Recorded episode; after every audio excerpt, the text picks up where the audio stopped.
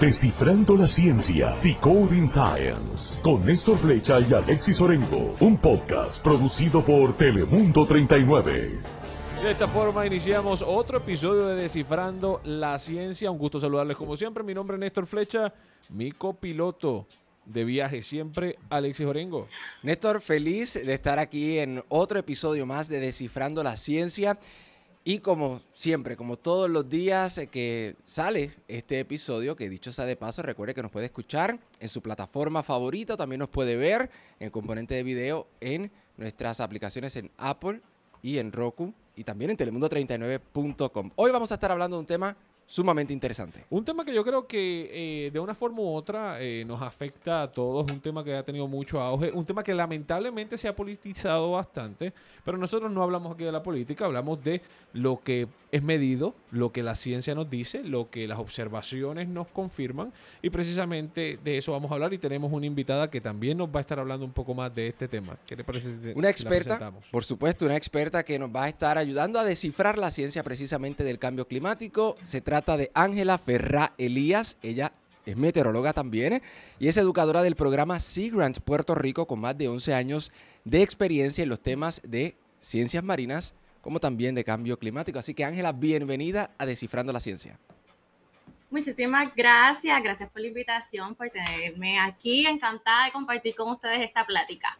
Qué bien, qué bien. Nosotros estamos bien contentos porque obviamente eh, nosotros los dos somos meteorólogos, nosotros los dos trabajamos temas eh, de cambio climático, ¿no? Pero qué mejor que traer a, una educadora, a alguien que se dedica literalmente a, enseñar sobre el tema.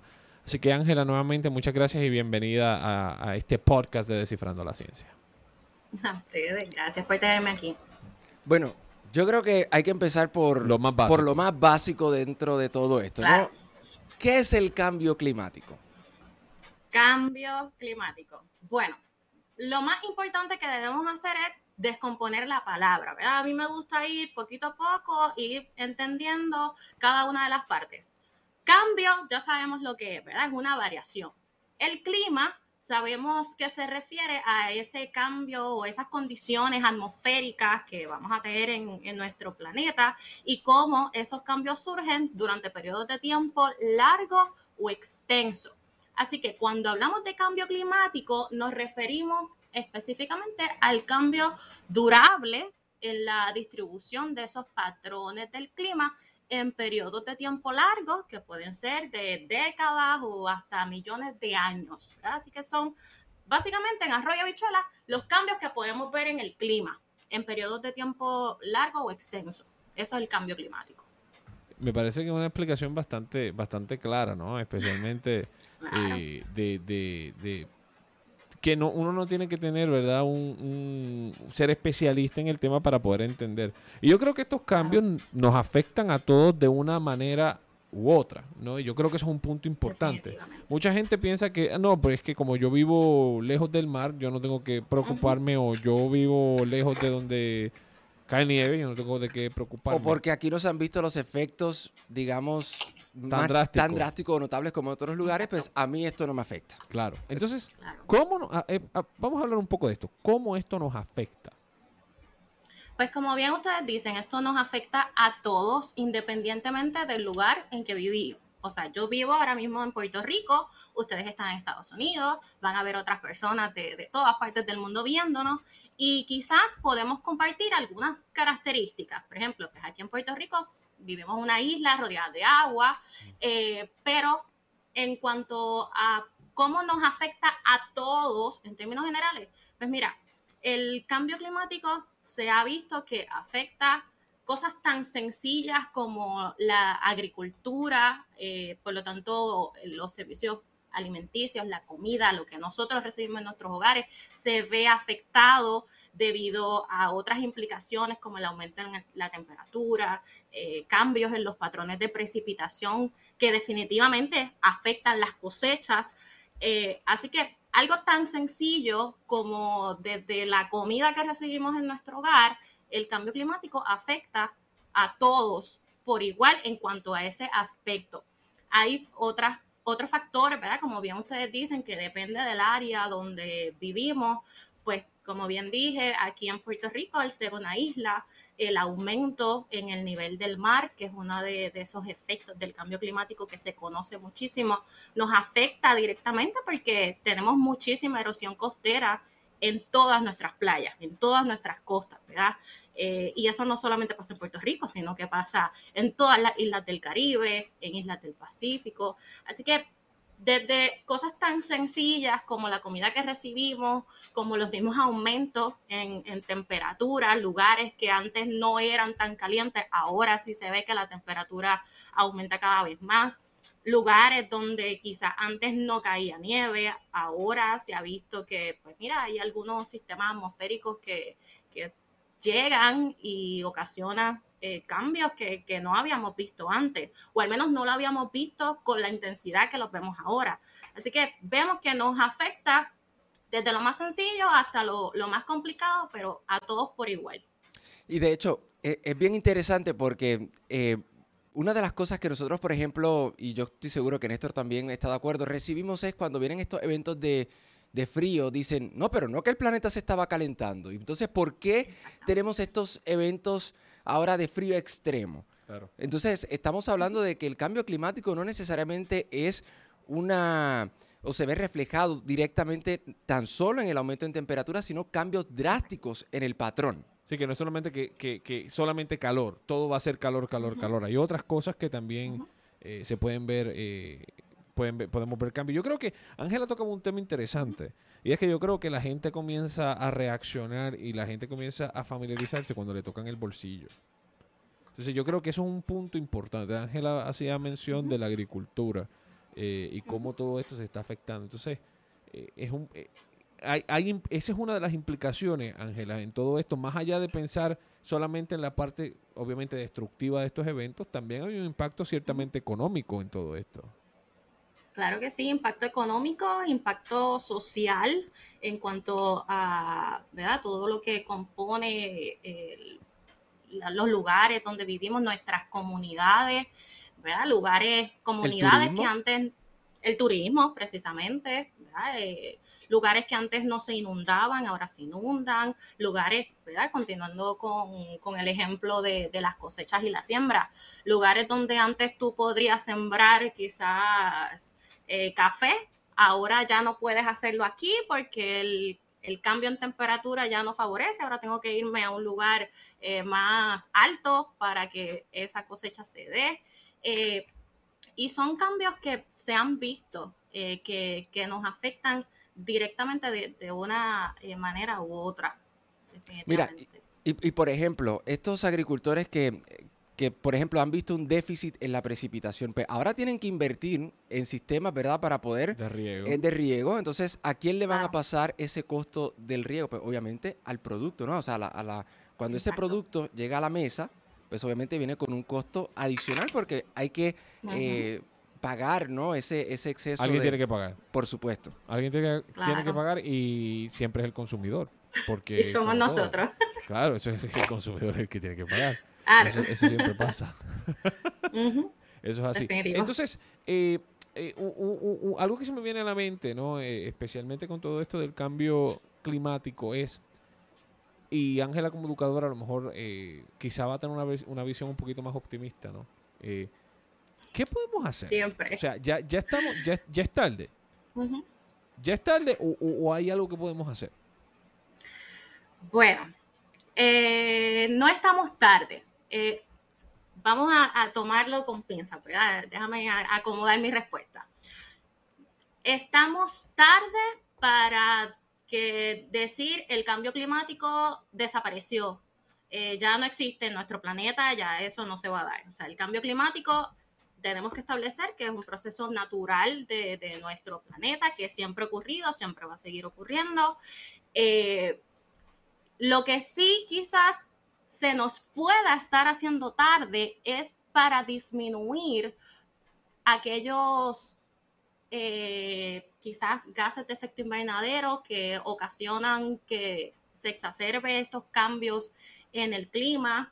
Eh, quizás tarde, yo, como dijiste, soy muy optimista, no creo que, que estemos tarde para tomar acción y lograr de aquí al, al, 2030, que es lo que establece el Tratado de París para esos acuerdos mundiales que se han realizado para ir disminuyendo lo que hace de efecto invernadero y lo que es, son las emisiones de dióxido de carbono.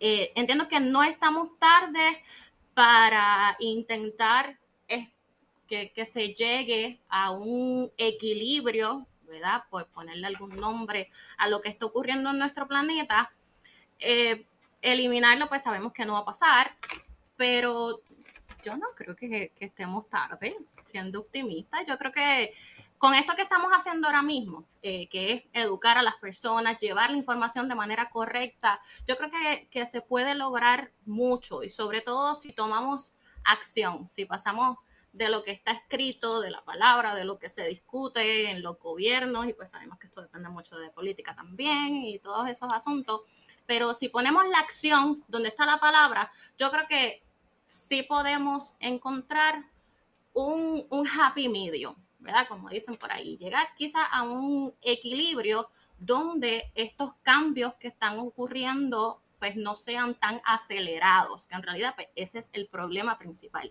No es, que, no es que el cambio climático es el problema en sí, porque ya establecimos que es un proceso natural, sino que el problema es que se están desarrollando demasiado rápido esos cambios. y al llevarse a cabo tan rápido...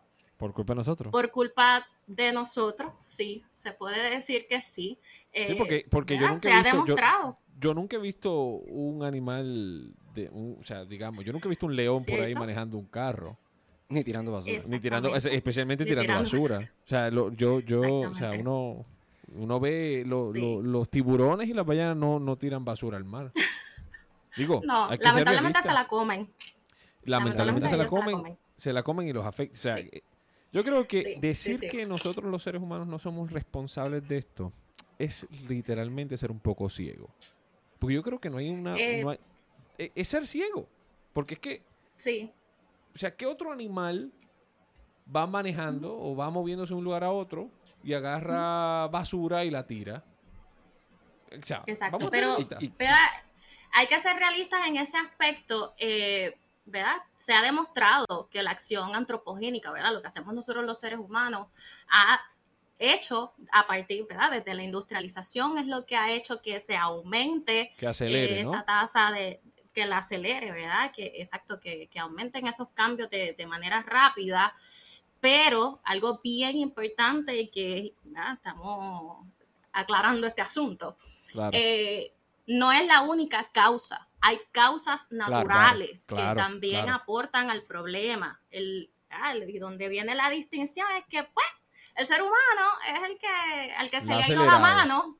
Exacto. Sí, sí, sí cambios que, se cambios que se supone que duren, cambios que se supone que duren cientos de años en, en ocurrir, ahora están ocurriendo en décadas o quizás en medio siglo, porque pues ese es el proceso en el que nosotros los seres humanos hemos contribuido en la aceleración del proceso, ¿no? Exacto. Y vamos, vamos a suponer por dos segundos que nosotros no somos los responsables. Vamos a suponer por dos segundos. Pero somos la especie inteligente del planeta que entonces tiene que buscar la solución al problema. Claro. Así que aunque nosotros no seamos responsables, de igual forma hay un problema que hay que solucionar. Definitivamente. Así que no, no importa cuál de los dos lados, nosotros pensemos que la ciencia ha demostrado que sí. Eh, recientemente se publicó el informe eh, por parte de la, eh, de la del panel intergubernamental que demostró categóricamente que los seres humanos han sido los causantes eh, o a la aceleración, ¿verdad? del cambio climático. Así que, eh, ahora bien, siempre hablamos del cambio climático, siempre hablamos de que los gobiernos, pero ¿cuál es, como educadora, ¿no? ¿Cuál es esa parte más, y no sé si me puedas contestar, difícil de, por ejemplo, cuando vas a educar a las personas, ¿no? Eh, ¿Con qué te encuentras? ¿qué, son, ¿Qué te dicen esas personas cuando tú le dices, este es el cambio climático, vamos a educarnos porque si no conocemos esto, no vamos a poder solucionar el problema. ¿Con qué te encuentras? Pues mira, yo creo que lo, más difícil es lo que comúnmente ¿verdad? llamamos los, los misconceptions o eso. Sí, las misconceptions. Eh, sí, conocimientos errados, ¿verdad? Eh, como por ejemplo, ustedes que son meteorólogos, la diferencia entre clima y tiempo. Eh, es, bastante común, pues dentro del cambio climático también hay muchos misconceptions. Ya aclaramos ese de que la causa del cambio climático es la acción antropogénica. Ya sabemos, ya establecimos que los seres humanos lo aceleran, pero pues hay otras causas. Otro de los misconceptions es que, ¿verdad? Eh, si no estuviesen los seres humanos, como bien estabas diciendo, pues quizás no, no habría cambio climático sabemos que no, es un proceso natural que con seres humanos o sin seres humanos, si todavía estuviesen los dinosaurios aquí, quizás ellos también tendrían cambio climático, de seguro no, no tan drástico como lo tenemos ahora. Y esa es de las cosas, eh, ¿verdad? Te podría por mencionarte algunas, eh, que me encuentro cuando voy a, a dar alguna charla, algún taller, eh, que no entendemos realmente qué es lo que significa el cambio climático y cómo nos perjudica a nosotros. Porque pensamos, ¿verdad? Yo digo que es un pensamiento quizás egoísta, de que como estaban diciendo al principio, esto no me toca a mí, eso es por allá, eso en Estados Unidos, en Rusia, en Australia, en China, eh, y esa gente está bien lejos y eso no tiene nada que ver conmigo. Eso es de los de las cosas más difíciles y sobre todo eh, como científico tratar de, comunicar esta ciencia de una forma que la gente eh, me pueda entender, eh, porque son términos complicados, son procesos difíciles que, que conllevan ciencia, matemática y otros asuntos, y se le añade el, el, concepto social o la parte social y se complica muchísimo más. Así que tratar de explicar eh, cómo se desarrolla, por qué nos afecta, y es de las partes más complicadas, pero quizás debo decir que es lo más que disfruto, porque es, es importante llevar el mensaje y llevar el mensaje de la manera correcta y sobre todo en un lenguaje que la gente pueda entender. Porque esa definición que yo les di de cambio climático, eh, yo la he ido trabajando con el tiempo. Ahí ustedes si se buscan las definiciones van a encontrar unas cosas complicadísimas. Claro. Eh, que te las lees y te quedas igual. ¿Y qué dice aquí? ¿Qué es esto? No, no entendí. Eh, y, y, eso es lo más difícil, ¿verdad? que, como mencioné, que hay muchos misconceptions, de, el poco conocimiento que se tiene quizás no es tan correcto como esperaríamos y hay muchos pues, conocimientos erróneos y pues esa parte de tratar de explicar de una manera que me entiendan y que sepan que, mira, esto está pasando, pero tranquilo, tranquilo, ¿verdad? Si todo está bien, el mundo no se va a acabar mañana, hay cosas que podemos hacer para intentar extender la vida de, de nuestro planeta, por así decirlo. Y que yo creo que eh, especialmente en el caso del, trabajo que está haciendo Ángela, ¿no? Como educadora, eh, eh, me, asumo, presumo, porque no me consta, que educas desde, niños que están en edad escolar hasta adultos en ocasiones, ¿no? Sí, correcto. Desde preescolar hasta estudiantes de escuela superior, maestros que ya están dentro del sistema educativo y científicos en general. En general, porque ahora mismo nosotros también no, no, claro. Está, nos está educando aquí. Y, la, la, la, razón por la que hago el comentario es por lo siguiente. Eh, yo creo que nuestra generación eh, y las generaciones anteriores a las de nosotros son generaciones que, eh, porque como yo digo, nosotros somos de los millennials viejitos. porque es la verdad, uno le duele, pero es la verdad. Nosotros somos de los millennials viejitos. Ni, tan, pero, ni tan viejitos. Eh, nuestra generación no necesariamente creció con el tema de cambio climático como un hecho. Siempre era como que si no se hace nada, en algún momento va a cambiar. Pero no crecimos con eso como parte de nosotros. Entonces, ahora, eh, personas como Ángela están literalmente dando un mensaje que es totalmente distinto al mensaje que cualquiera de nosotros pudo haber tenido de que, mira, ya esto está pasando. Entonces, ¿cómo, cómo cambia, Ángela, el antes y el después de, poder ir a hablar con estos estudiantes y decirles, mire, esto es lo que está pasando, pero hay que ser optimistas. Ustedes son quienes tienen parte de la responsabilidad de, innovar, de pensar, porque es la realidad. Son esas personas los que están subiendo. Entonces, ¿Cómo es ese cambio, Ángela, del antes y el después de ese proceso de educación que reciben ellos? Pues precisamente eh, nosotros eh, crecimos educándonos, ¿verdad? Conociendo el cambio climático, viéndolo como, mira, esto de aquí a 30 años, a 50, a 100, eh, a 100 años, se espera que pase esto. Pero ahora, cuando yo voy a, una sala de clases o me presento a, un grupo de personas, ya yo no hablo de, de aquí a 30 años, de aquí a 50, no, yo hablo de ahora. ¿Qué es lo que está pasando ahora? Y para mí la forma más eficiente de hacerlo es mostrando ejemplos, mostrando eh, fotografías, videos, haciendo demostraciones. ¿verdad? Eh, a mí me encanta en, el área educativa hacer muchos laboratorios, viajes de campo, porque creo que, que esa es la mejor manera de aprender, ¿verdad? Cuando tú tienes una experiencia completa y puedes ver y puedes hacer y puedes internalizar y puedes socializar con tus compañeros y aprender de las opiniones de otros.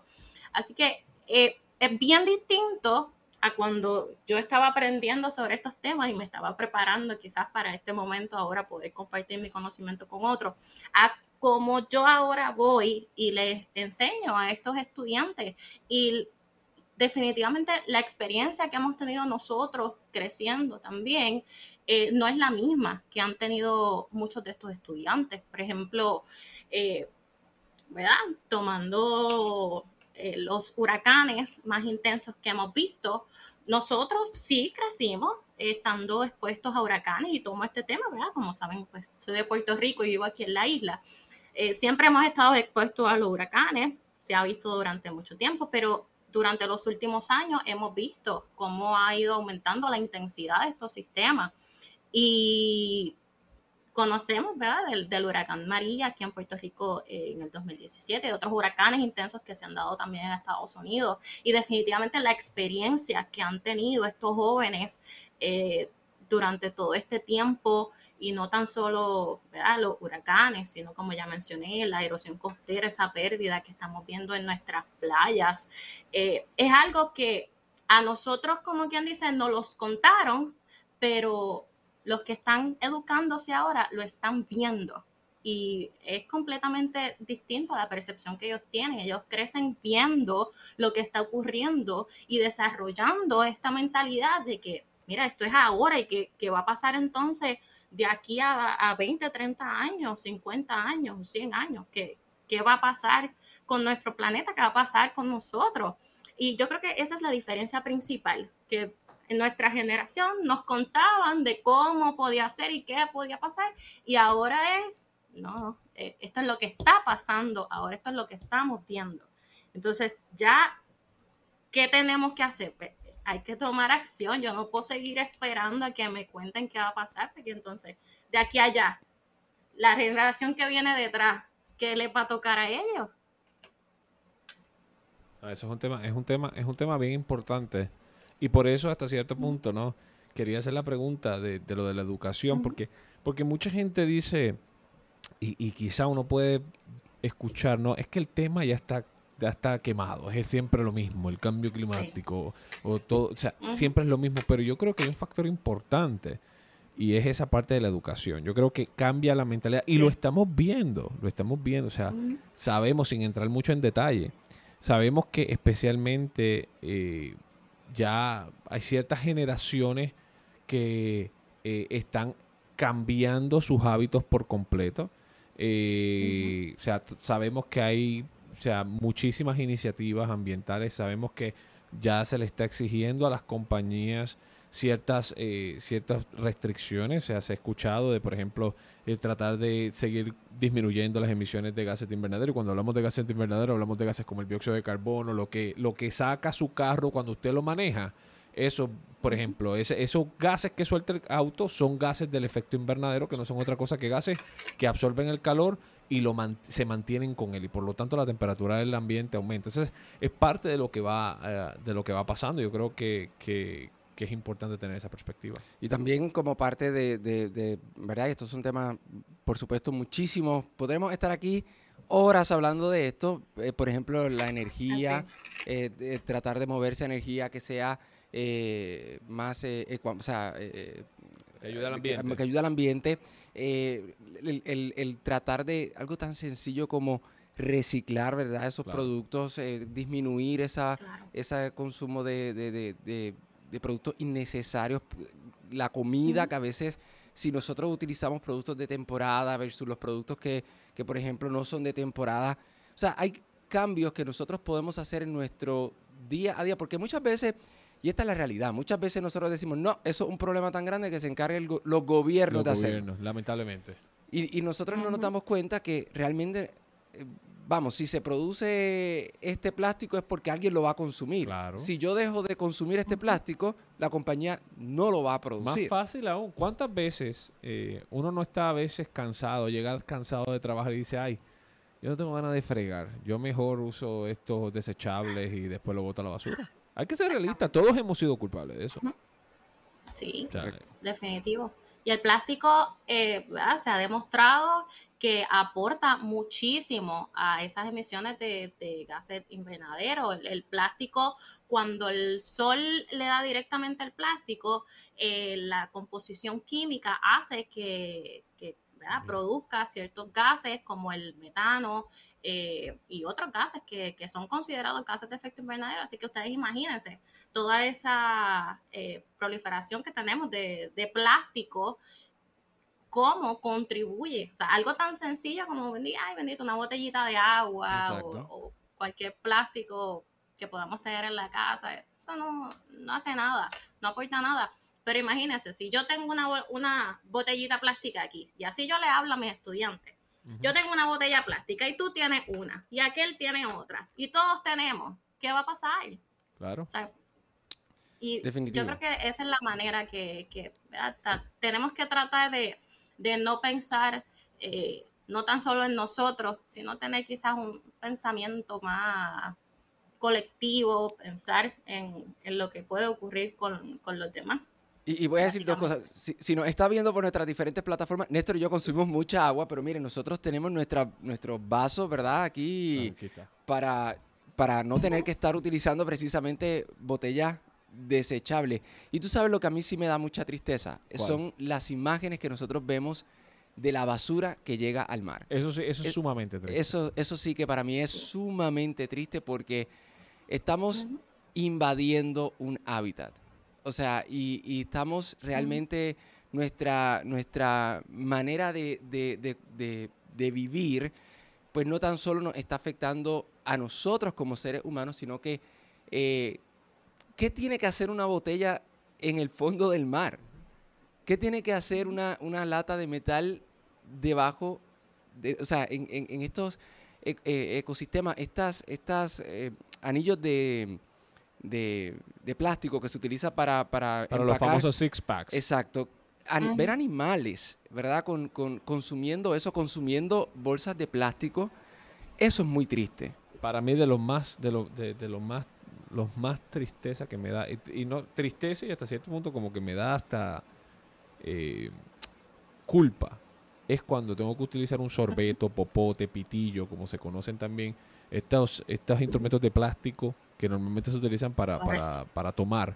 Eso para mí es de las cosas, eso no se recicla. Si usted pensaba que se reciclaba, No. déjeme le digo que no. Eh, eso no se recicla y eso, es- eso es una de las cosas. Pero, pero tú mencionabas, Ángela, eh, que, que eras bastante optimista. ¿Qué has visto innovación? ¿Qué, qué- qué has visto innovación en los años que lleva como educadora? ¿Qué, qué- o sea, ¿qué, le, ¿qué cosa positiva podemos decir que saca esto del cambio climático en lo que has visto? la, el cambio en, esa mentalidad de querer eh, consumir y consumir y consumir y generar basura y todos esos procesos que quizás antes yo no pensaba que podían afectar el planeta o el ambiente, pues se ha visto eh, un cambio en, ese aspecto, sobre todo con, esta generación que va creciendo los eh, acuerdos mundiales que se han desarrollado para disminuir lo que son esas emisiones de gases de, efecto invernadero, para reducir la quema de carbón. De hecho, en esta semana eh, o durante el, mes de noviembre se llegó a acuerdos nacional, ¿verdad? De las Naciones Unidas respecto a todo el cambio climático, a todos aquellos países que, todavía generan su energía a base de carbón. Eh, hay más de 20 países, si no me equivoco, incluido Estados Unidos, eh, Canadá y otros países, que ya llegaron a acuerdos para no dar financiamiento a ninguna eh, compañía o fondos públicos para esta industria de quema de carbón. Y, y usted dirá, y a mí eso que me importa, ¿verdad? Pero eso son buenas noticias, porque si estas compañías que trabajan en la quema de este combustible fósil, en la quema de carbón, no tienen los recursos monetarios, pues mira, simplemente no, no hay ese recurso y hay que buscar otras opciones y ahí nos movemos a lo que es la energía renovable. El poner plantas, eh, placas solares en nuestras casas, a utilizar otro tipo de energía, a cambiar mi carro, que, ya no sea uno que use gasolina, sino que ahora sea un, carro eléctrico. Eso es lo que se está viendo a futuro, eso es lo que se espera lograr, ¿verdad? Tratar de, disminuir eh, esa dependencia que tenemos de estos combustibles fósiles y movernos a una energía más renovable y que a su vez eso impacte otros aspectos económicos que ya sabemos que son súper importantes dentro de este tema. Eh, son bien complicados los procesos, todavía falta muchísimo más en ese aspecto. En parte depende muchísimo de la política pública de los distintos países, eh, pero ¿qué puedo hacer yo desde mi casa? Mira, ya lo dijimos, no, si tienes que tomar agua, trata de no usar la botella. Si estás en tu casa, apaga eh, la, la luces. que no estás usando, claro. Claro, eh, si te vas a bañar, pues mira, eh, trata de cerrar la llave, porque cuando consumimos el agua, eso si se consume en exceso, también vamos a ir perdiendo el recurso. Ya sabemos de muchísimos países que tienen problemas eh, para conseguir el agua potable. Hay lugares que simplemente no hay. Y, y, son recursos que se van perdiendo, pero a su vez, quizás siendo muy optimista, como ustedes dicen, hay muchas cosas que se pueden hacer. A pequeña escala, desde mi casa, yo puedo, eh, ¿verdad? Aportar a que el cambio sea más grande. Y sí se puede, se puede y esto, lograr. Y esto no es, vamos, eh, es, complicado y es difícil uno hacer los cambios, eso yo lo sé, porque, porque yo también llevo muchos años y costoso. Y yo llevo muchos años, eh, ¿verdad?, tratando de tener una vida más ecoamigable. Sin embargo, tengo que confesar que hay cosas que, se olvidan o que uno no, a lo mejor no tiene esa conciencia. Así que no, no, pretenda pensar que nosotros somos perfectos en estos temas. Yo, por ejemplo, tuve que, eh, compré recientemente, hace un tiempito atrás, uno de estos sorbetos, los, los pitillos, popotes, para cuando vaya a comer en un restaurante, ¿verdad? Eh, llevarlo y, y evitar que me den uno desechable pero tengo que confesar de que a veces se me olvida y cuando llego al restaurante yo se me olvidó el el, sorbeto, el, popote. Entonces, em, uno tiene que ir cambiando esa mentalidad y, no es fácil. Llevamos, en mi caso, poco más de 30 años eh, esperando cuando uno va a un restaurante a que te den, ¿verdad? Eso, eh, ese, ese utensilio.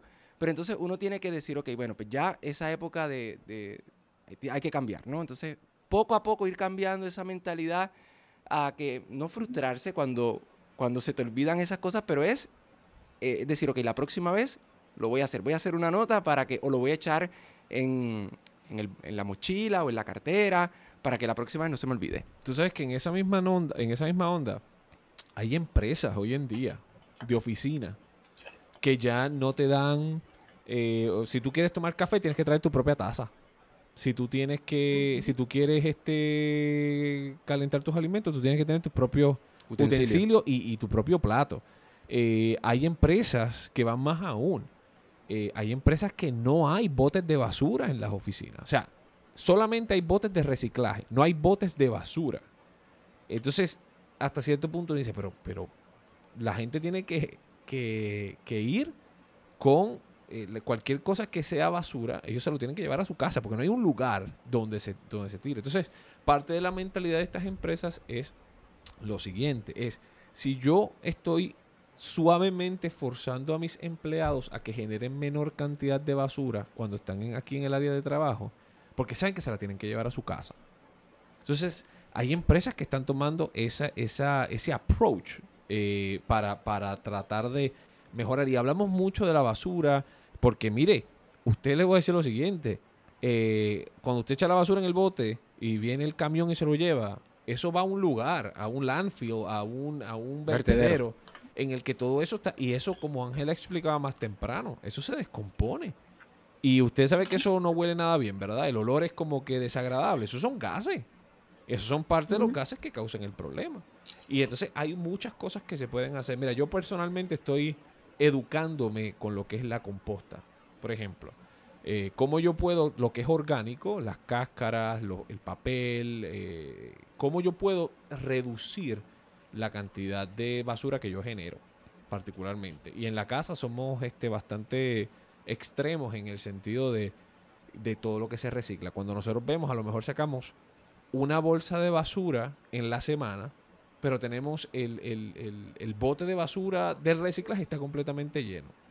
Eh, así que son poco a poco, no es como uno dice, mire, plante un árbol. Si usted puede plantar un árbol, plante un árbol. No hay mejor forma de que, de, no hay mejor máquina para absorber dióxido de carbono de la atmósfera que un árbol. Correcto. Y yéndonos por esa misma línea, ¿verdad? De, de, la educación en este tipo de cosas y de que, y de que esto no es no es un cambio que, vamos, no es que mañana vamos a hacer todo ecoamigables, porque realmente es un proceso muy difícil. Llevamos muchos años viviendo de una forma no ecoamigable. Es algo que te encuentras comúnmente cuando vas a educar a las personas con, esa mentalidad de que, ay, no, pero yo no voy a poder eh, dividir la basura, eso es más trabajo, yo tener que echar esta basura regular y separar el cartón, por ejemplo. ¿Es algo que te encuentras comúnmente? Sí, es bien común y Principalmente, ¿verdad? Esa es la mentalidad. Y sobre todo porque es como, yo digo, nos hablan mucho del reciclaje, de reusar, pero en muy pocas ocasiones nos explican cómo hacerlo de la manera correcta. Y en muchas ocasiones, pues yo lo puedo estar haciendo bien en mi casa, pero entonces el lugar donde yo tengo que llevar eso para el reciclaje quizás me queda muy lejos de donde yo vivo, porque hay lugares donde van y te recogen tu, basura y tu reciclaje, pero hay otros lugares donde tú lo tienes que llevar. Entonces, si yo no tengo las herramientas necesarias para llevar a cabo una práctica apropiada, pues, ¿qué va a pasar? Pues, yo lo intenté, como te pasó con, el, el sorbeto, el popote.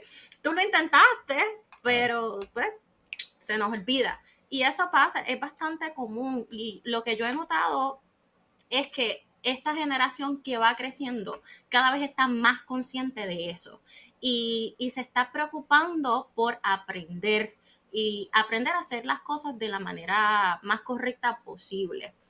Pero como sabemos, ¿verdad? Hay sus limitaciones. Es cuestión de poco a poco. Como bien dijeron, esto no va a ser de hoy a mañana. Esto es un cambio de mentalidad completo que tiene que surgir en cada uno de nosotros como individuos. En algunas ocasiones quizás es parte de, nuestra cultura, de nuestra sociedad, ¿verdad? Ir a una fiesta y, tú llevas esto, tú llevas lo otro y cuando yo voy a llevar algo, pues ¿verdad? La, parte de, de, la economía también, pues mira, yo voy a llevarle lo más económico, porque tampoco hay para gastar por lo general, eh, estas cosas que, son buenas para el ambiente, por llamarlo de una cosa, tampoco son tan económicas. Entonces ahí uno tiene que ver, yo quiero, yo honestamente, yo como individuo, yo quiero ser, como decimos aquí en Puerto Rico, ¿verdad? Yo quiero jugar para el equipo y yo quiero ser buena con el ambiente, pero el bolsillo quizás no está tan dispuesto. Volvemos, volvemos a lo mismo, volvemos a lo mismo que hablábamos. Correcto. estás tocando el bolsillo. Exacto.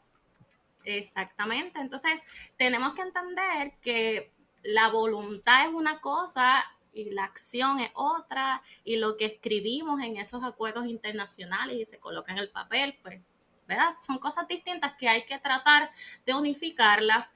Y para mí el fundamento, la base es la educación porque Claro. si yo tengo conocimiento al respecto, si yo sé eh, qué es lo que tengo que hacer y la manera correcta de hacerlo, pues mira, yo poco a poco voy a ir cambiando mis hábitos y voy a ir teniendo una mentalidad más acorde con lo que necesita el, la naturaleza y el ambiente. Ángela lo acaba de poner bien elocuentemente. Lo puso bien elocuente. Yo lo hubiera dicho de una manera un poco más, más, este, ¿sabes? Blanco y negro, pero qué bonito le quedó. Le quedó Sí. muy bonito. Hay que educarse, señores. Hay que educarse porque si nosotros eh, nos educamos, ¿verdad? Y, y- y conocemos. Yo no, si usted no se había dado cuenta durante este podcast, solamente tenemos un planeta en el que hoy se conoce que podemos vivir. Sí, no, no. ¿Ok? Así que este planeta hay que Así cuidarlo. mismo. Esto es lo que hay, no hay Eh, más no nada. hay más nada. No hay más nada. Y no, y, y, y que pues, mire, este, uno tiene que, uno no puede ser egoísta y pensar, pues, allá mi hijo, y ese es problema de él. Yo de aquí a lo que esto, a que esto, esto- o sea, es que, mire, hay que y hay cositas que se pueden hacer, cosas muy simples. No todo el mundo puede reciclar. Yo entiendo, no todo el mundo puede reciclar. Pero si usted no puede reciclar, pues entonces trate de limitar en la medida que sea posible el uso de cosas que, Que no no se se, que, que- que se reciclan. O sea, por ejemplo, si, si, si usted sabe, por ejemplo, que el plástico hace mucho daño, busca alternativas. El vidrio. Ok, pues mira, el vidrio, naturalmente, pues a lo mejor tiene menor impacto ambiental que el plástico. Eh, voy a tratar de sembrar un árbol. Cuando vaya al supermercado, lleve Lleve la- sus propias las bolsas. bolsas reutilizables. Si usted no puede reciclar, digo, aunque, aunque pueda reciclar, ¿verdad? Porque esas Claro. tampoco es que uh, tampoco son muy No es tan fácil. reciclarlas. Así que mire, que e- esas, esos tipos de, de cambios de mentalidad, y como les digo, no es fácil, Poco es un poco. proceso que, que- que toma muchísimo tiempo. Y Ángela lo dijo muy bien, es como que cambiar una mentalidad, hay, que educarse, cambiar una mentalidad y después eh, ejecutar y, y- y como que tener un apoyo, digamos, de la familia, porque tú puedes decir, no, pues vamos a hacer esto, pero si, si no todos en tu casa van en la misma onda, es como que, no, Claro. pues yo voy al supermercado y yo uso, por ejemplo, traigo lo que sea que vea en el supermercado. No, o sea, hay que, es, es un proceso colectivo. Mira, tú sabes que eh, eh, un, un dato interesante, y esto me pasó no hace mucho. Eh, a- hace poco un grupo de, de amistades nos reunimos y por primera vez, por primera vez, eh, la persona que estaba haciendo el, el hosting, que, que invitó a todos, dijo, por favor, cada uno de ustedes traiga su propio vaso. Y para mí fue como que el principio, al principio, uno fue como que un poquito de shock, como que ¿Tú sabes cuál fue mi reacción natural? Yo agarré el teléfono y dije, oye, le voy a textear para ver si es que no pudieron comprar los vasos. Pero cuando estaba escribiendo fue como que no, no es, lo- no es eso. Es simplemente que es 8 o 9 vasos Menos. menos que se van a la basura. Exacto. Sencillo. Exactamente, algo que yo hago también, yo le pongo el nombre.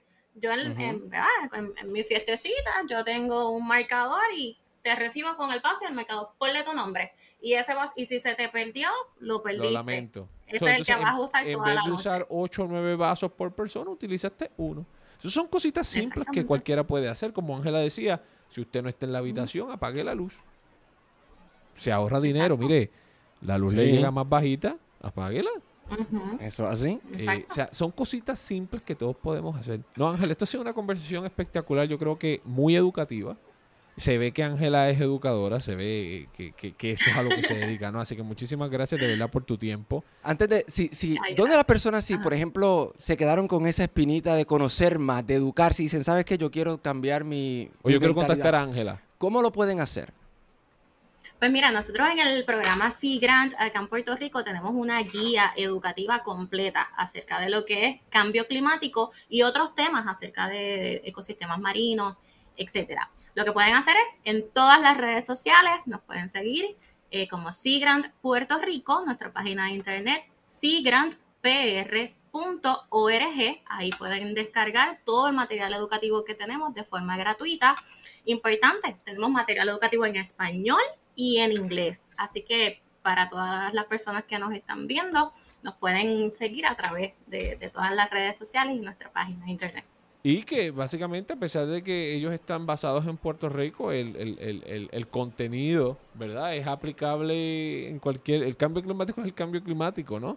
en cualquier lugar, sí que a lo mejor usted va a encontrar información valiosa ahí y recursos como Ángela que son apasionados con el tema y se ve que le gusta mucho, así que de verdad te agradecemos mucho tu tiempo eh, de haber estado con nosotros aquí en Descifrando la Ciencia. Gracias a ustedes por la invitación. Gracias, Mil Ángela. Eh, bueno, Alexis, ¿qué tema? El tema de hoy, ¿no? Eh, eh, yo creo que un tema que nos afecta a todos también. Que nos afecta a todos y que cada día, ¿verdad? Vamos aprendiendo cosas nuevas acerca del cambio climático, porque sin duda alguna todos los días sale mucha más información, todavía muchos científicos siguen investigando y nos queda mucho camino por recorrer para tratar de, mire, mitigar un poquito esto del cambio climático. Así que usted recuerde, ¿verdad?, que nos puede ver eh, y sintonizar a través de nuestras diferentes eh, plataformas. Recuerde que estamos en Apple, Roku, eh, también en Fire TV. Nos puede ver allí. este podcast tiene un componente visual que si nos quiere ver y, adentrarse a esta conversación lo puede hacer a través de esas plataformas. Telemundo39.com también. Si no, también, si nos quiere escuchar camino al destino que usted vaya, nos puede escuchar también a través de nuestras plataformas o nuestro contenido en las plataformas de eh, audio, de, audio en el que usted prefiera. Allí vamos a estar. Definitivamente, gracias a Ángela nuevamente y de parte de Alexis y mía, gracias por acompañarnos en este episodio de Descifrando la Ciencia. Hoy desciframos la ciencia del cambio climático y usted recuerde que siempre hay un tema para descifrar. Hasta luego. Gracias por escuchar Descifrando la Ciencia, Decoding Science, un podcast producido por Telemundo 39.